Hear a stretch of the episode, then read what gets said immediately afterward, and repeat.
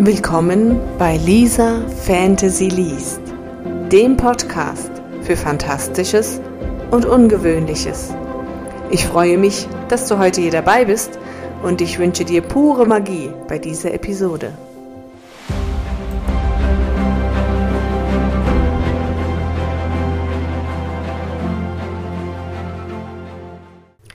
Hallo und herzlich willkommen zur Folge 7 und wieder mit einer Kurzgeschichte von mir aus den Splittern.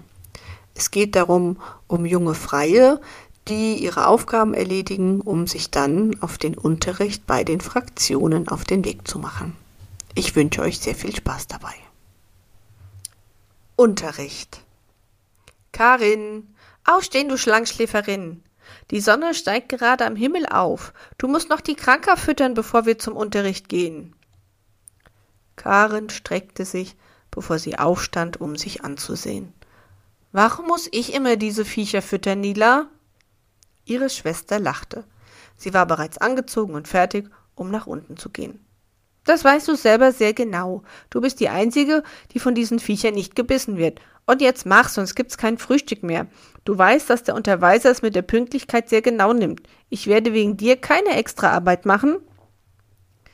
Sie hörte Nila noch auf dem Weg nach unten lachen. Karin beeilte sich. Sie wollte weder den Unterweiser warten, noch die Kranke und sich selbst hungern lassen.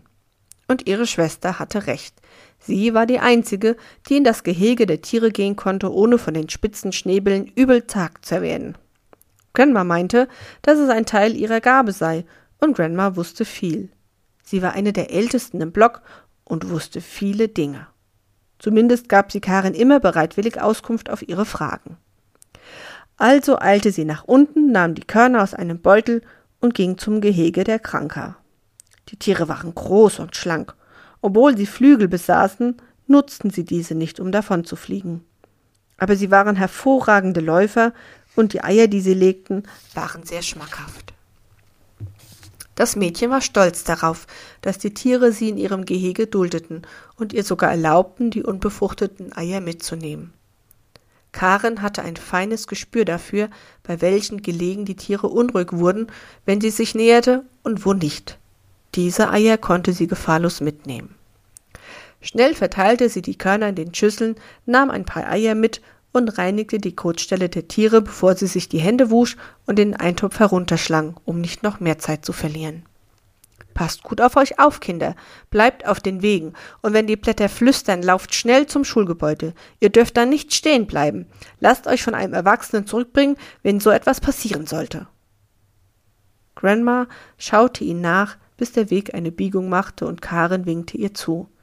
Sie wusste, dass Grandma nun zu den Kräuterbeeten ging und diese pflegte, während die beiden Schwestern heute wieder einiges über die Splitter und die Wildnis lernten. Nila würde im Sommer ihre Marke erhalten und Karen erst in zwei Jahren.